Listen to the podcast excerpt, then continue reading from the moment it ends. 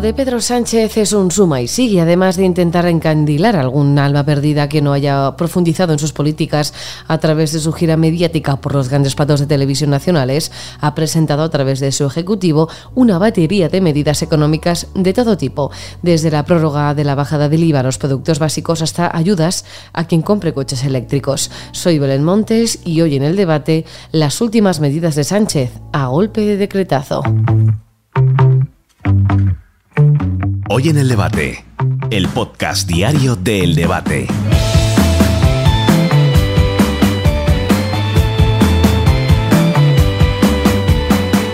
Hoy hemos aprobado, en efecto, un Real Decreto Ley que establece las medidas aplicables en la segunda parte del año para seguir respondiendo con eficacia al impacto de la guerra en Ucrania.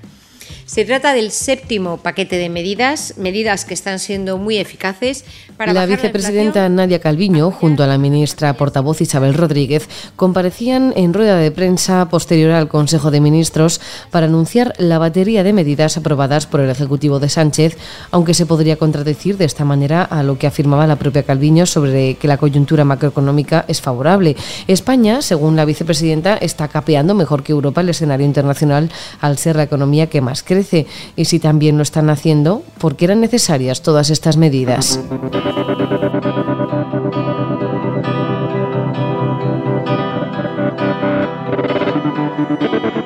El cajón desastre del Gobierno se ha abierto para poder sacar pecho sobre la situación económica que atraviesa España. En palabras del director de FEDEA, la Fundación de Estudios de Economía Aplicada, Ángel de la Fuente, no es solo todo lo que reluce. Depende cómo se mire la foto fija, sí, el dato de crecimiento de ahora mismo es bueno en relación a parte de los países europeos y, el empleo también ha evolucionado mejor de lo esperado.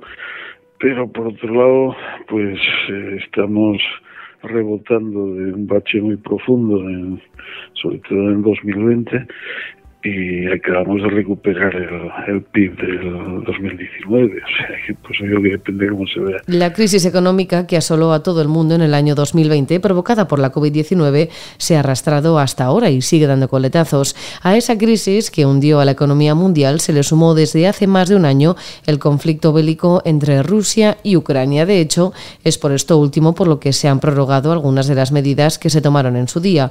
Una batería que es un totum revolutum que ha ido golpe y con un desembolso de más de 8.900 millones de euros. Este paquete de medidas moviliza 3.800 millones de euros adicionales.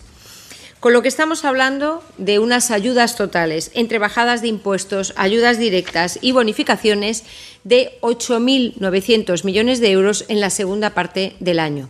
En total, los siete paquetes aprobados movilizan más de 47.000 millones de euros en respuesta al impacto de la guerra. Bueno, hay un poco de todo. O sea, son, estamos hablando de medidas que se impusieron en su momento para tratar de paliar los efectos de la, de la guerra de Ucrania, sobre todo el aumento de precios. Eh, especialmente energía, pero también alimentos.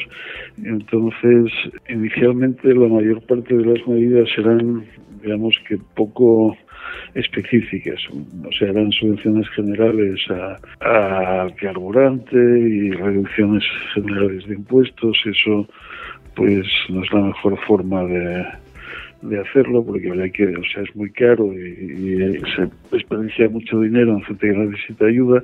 Luego el gobierno fue intentando hacerlas más, más centradas en, en los grupos que realmente lo necesitaban, entonces se quitó la subvención genérica de 20 céntimos por todo el mundo y se dejó una solamente para los transportistas y ciertos sectores eh, especialmente afectados. Eso fue un cambio para mejor.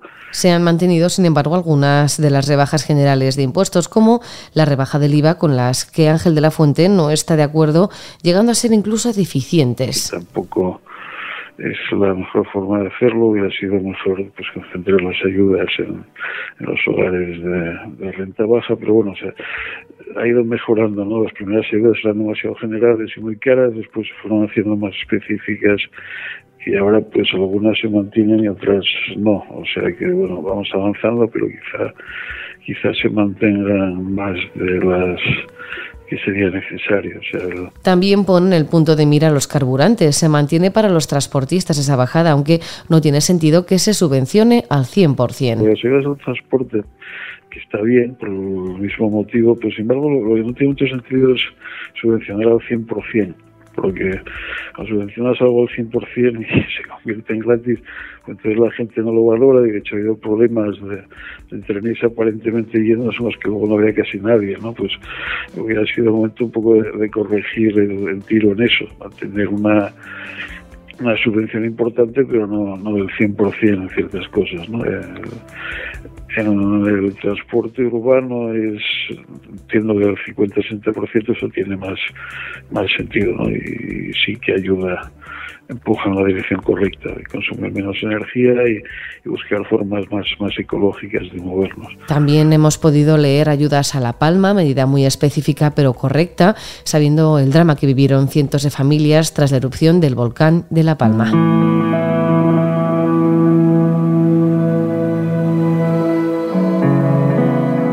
Con respecto a los alquileres, Podemos siempre ha pedido controlar los precios del alquiler, pero el Ejecutivo de Sánchez no ha querido tocarlos. Los controles de alquileres en general no son una buena idea, así son una muy mala idea.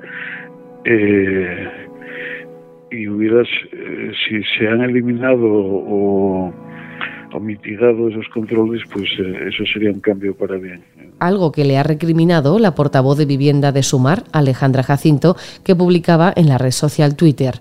La parte socialista del gobierno acaba de tumbar la medida que permitía prorrogar los contratos de alquiler durante seis meses y que evitaba las subidas abusivas de precios y desahucios, una decisión que causará estragos en miles de personas que viven de alquiler. Sánchez dijo en el programa del Gran Wyoming que su intención era hablar con Sumar en un futuro. Veremos si con este comienzo les quedan ganas de diálogo. Ejecutivo no ha querido tampoco meterse en líos de alquiler, pero con los ocupas. Además de estas medidas con impacto fiscal, el Real Decreto Ley refuerza la protección de colectivos vulnerables, ampliando la suspensión de los lanzamientos para personas vulnerables sin alternativa habitacional. O sea, si queremos ayudar a, gente que tiene problemas con la vivienda, pues está bien que les ayudemos, pero eso debería pagarlo la administración pública, no imponer a los a los dueños de, esas viviendas una, una carga así por las buenas. ¿no? sé esto, habría que darle una vuelta y entiendo que no sea todo. Sánchez sigue perjudicando entonces a los españoles cuyas casas están ocupadas.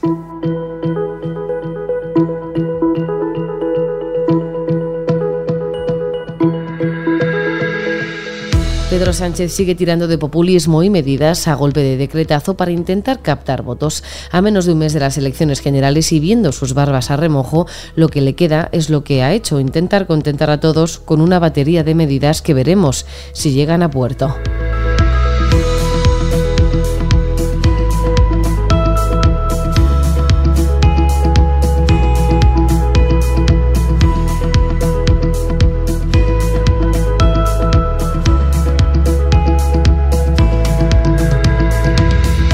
Escuchar este podcast en eldebate.com y en las principales plataformas de audio. Recibe un saludo de quien te habla, Belén Montes. Gracias por estar al otro lado. Adiós.